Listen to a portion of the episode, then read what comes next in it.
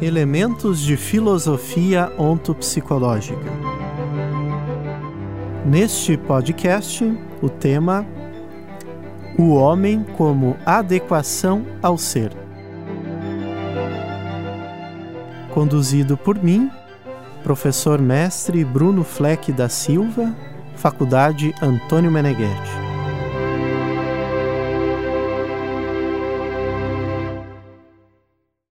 Neste segundo episódio, trabalharemos o homem como adequação ao ser. Três aspectos serão abordados. Em primeiro lugar, a distinção entre ser e ente. No segundo momento, a temática da história relacionada à dimensão, à categoria de tempo. E, por fim, a noção de autóctise. A temática da adequação ao ser remete-se entre adequar uma esfera a uma outra esfera, isto é, a uma esfera existencial, a condução do sujeito diante da sua própria existência, à sua esfera íntima, ôntica, portanto, ao ser. Esta adequação ao ser não se dá por um movimento externo, mas se dá por um movimento de íntimo à própria vida, de dentro para fora, portanto, de tornar autóctise, movimento histórico, acontecimento existencial, a dimensão, podemos dizer, sagrada do próprio homem, a sua dimensão ôntica. Na página 14 do livro Filosofia Ontopsicológica, afirma o seu autor.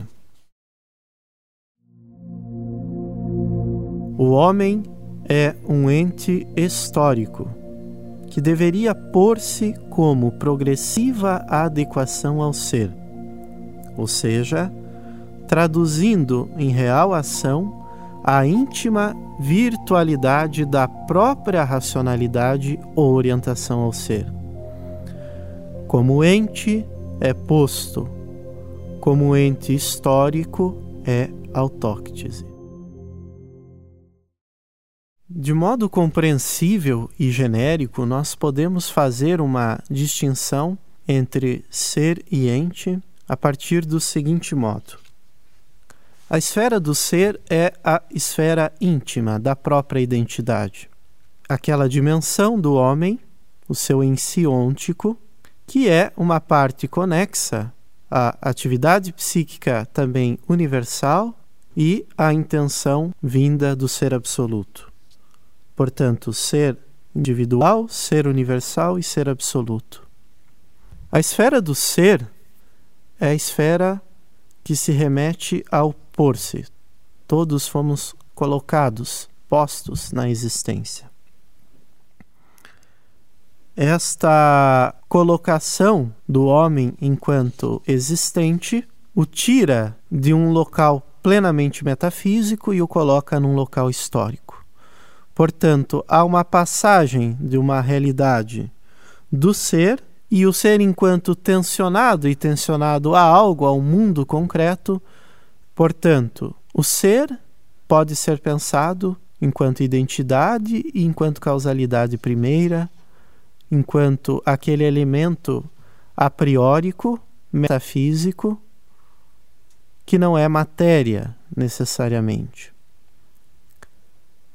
Num segundo momento, podemos pensar o ente como um ser que é ato existencial e concreto. O ente é uma unidade. O ente é uma forma de ser acontecendo. Segundo a ontologia clássica, podemos considerar ente todo elemento de individuação, desde uma árvore até uma unidade dessa árvore, que pode ser a sua folha, até mesmo ao homem. Segundo o professor Padre Abelardo Lobato, ente é uma participação finita em ato. O aspecto da participação finita significa que o ente, que é um existente, uma individuação existente, ela está participando de algo que transcende essa dimensão existencial e que lhe assegura ao mesmo tempo essa dimensão existencial, portanto, a esfera do ser.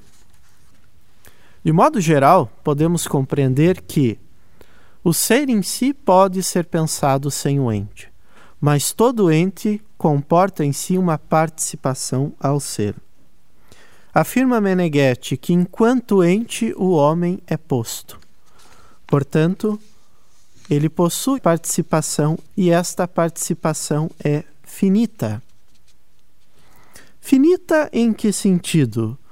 Finita no sentido de que não é eterna, mas que está sujeita à dimensão espacial e temporal. Em filosofia clássica, há uma distinção entre tempo cronológico e tempo caírico, que vem do grego kairos. O tempo cronológico, cronos, indica início, meio e fim. O tempo caírico, a dimensão caírica, o kairos, refere-se à eternidade. A eternidade é aquela dimensão de todo ente que está fora do tempo. Portanto, nós somos, ao mesmo tempo, enquanto entes humanos, mas com uma esfera que também é infinita. Trataremos aqui da esfera finita que corresponde no homem a problemática da existência. Fomos postos, temos um tempo histórico, temos condições de ação, nascemos, crescemos, nos desenvolvemos e teremos também um término desta concretude histórica.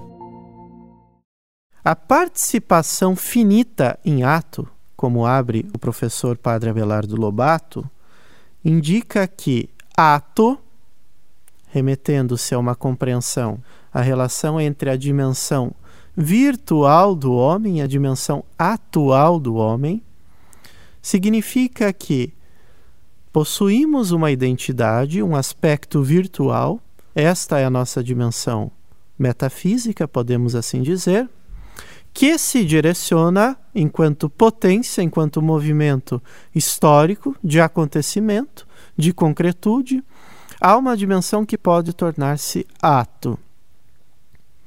Agir a própria existência enquanto ato é ser aquilo que somos em identidade, mas no acontecimento histórico. A palavra participação abre para nós uma reflexão bastante interessante na filosofia. Se verificarmos ao longo da tradição ontológica, a noção de adequatio do latim, portanto traduzido em língua portuguesa como adequação, diz respeito a aquilo que chamamos aqui de participação. Significa que existe uma esfera, como dizíamos anteriormente, que necessita estar em conexão com uma outra esfera. Num ato, deve acontecer a virtualidade. Deve concretizar-se historicamente a dimensão virtual. Santo Tomás de Aquino, filósofo medieval, nos traz de uma maneira bastante interessante a noção de adequatio, a noção de adequação. Para Tomás de Aquino, o problema da verdade que é sempre o problema da quididade, isto é, o que é. A verdade é sempre aquilo que não muda, é aquilo que é evidente e posto e total. A verdade se dá por adequação. Toda vez que o ser humano executa na sua vida, na sua existência, o aspecto da sua identidade, ele está executando a sua própria verdade. A adequação, portanto, segundo a filosofia clássica, é a participação finita na história, no tempo, no espaço que o homem faz daquela sua dimensão que é superior a essa finitude. Portanto, trata-se de atuar a nossa dimensão metafísica na concretude do nosso dado histórico, na nossa vida, nas nossas ações, nas nossas escolhas, nas nossas decisões, mediante a vontade, mediante o cotidiano, mediante o trabalho. A ontopsicologia, enquanto uma premissa explícita do significado ôntico do homem, ela permite que o indivíduo humano possa viver plenamente a sua dimensão concreta histórica atuando o seu ser.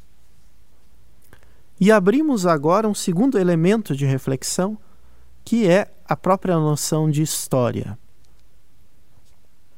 Ao longo da tradição filosófica, da tradição ocidental, o tema da história é bastante importante. Na filosofia, a história liga-se ao problema da identidade. Todo sujeito humano reconhece-se a partir de uma construção narrativa da sua própria história dos acontecimentos, das suas escolhas, das ações feitas.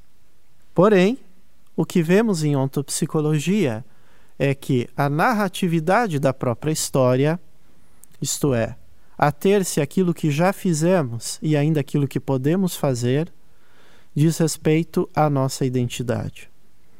A ação do homem não pode estar excluída do seu elemento essencial.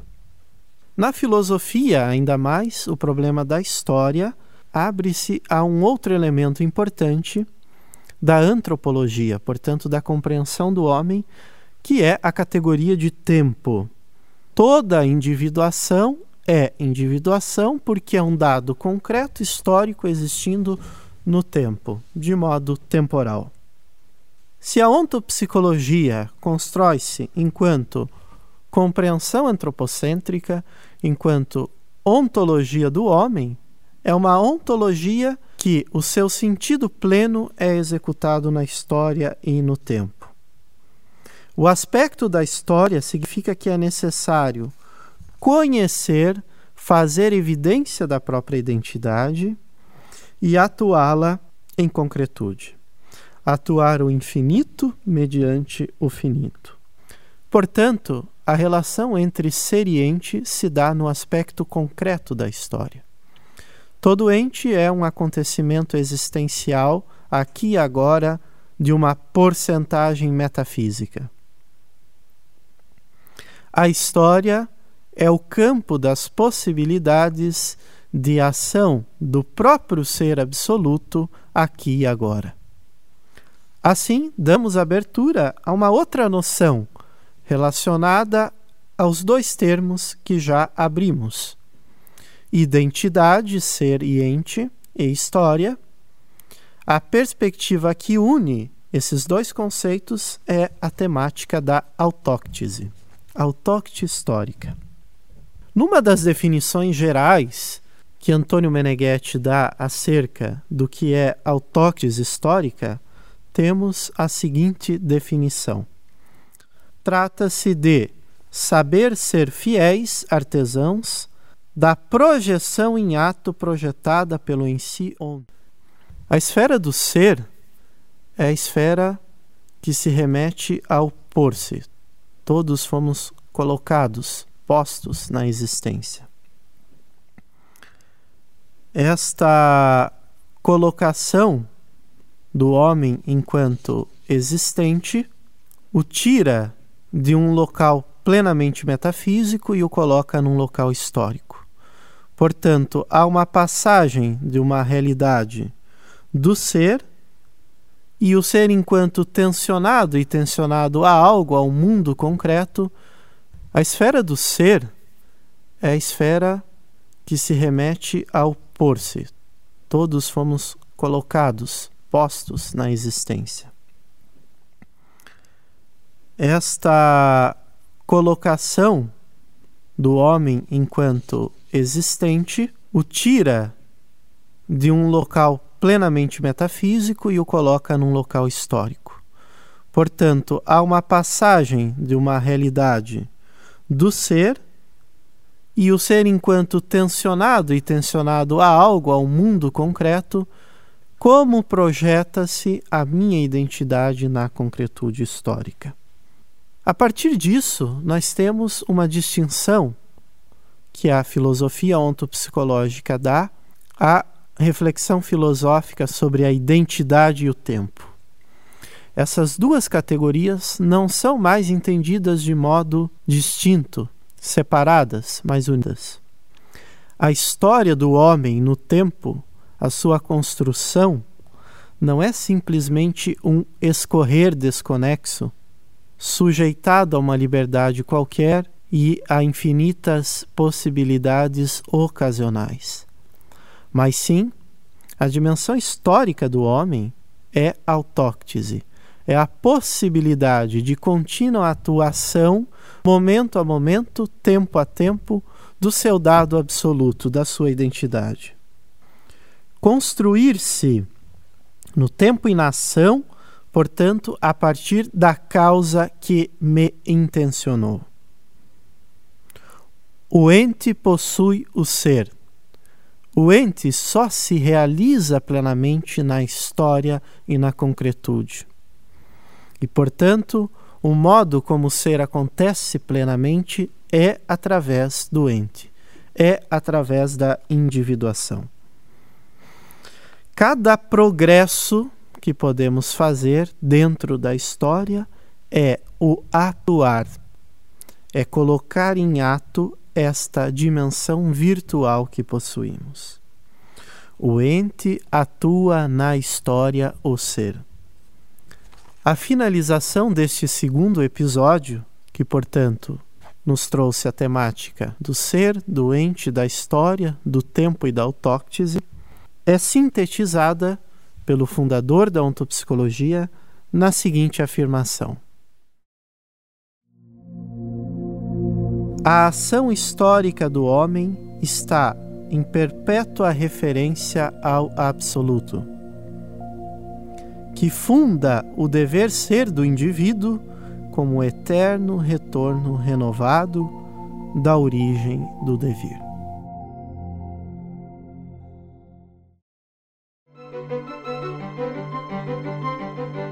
Você acabou de ouvir o podcast Elementos de Filosofia Ontopsicológica, com a temática O Homem como Adequação ao Ser. O capítulo de base deste podcast é intitulado O Significado da Ontopsicologia, presente no livro Filosofia Ontopsicológica, escrito por Antônio Meneghetti. Este capítulo pode ser lido também no aplicativo Onto Psicologia e está disponível para download na Google Play ou na Apple Store. Assista também aos outros episódios deste podcast com novos temas e outros conteúdos sobre ontopsicologia e a sua aplicação em diferentes dimensões da vida. Conteúdos exclusivos Ontopsicologia Brasil.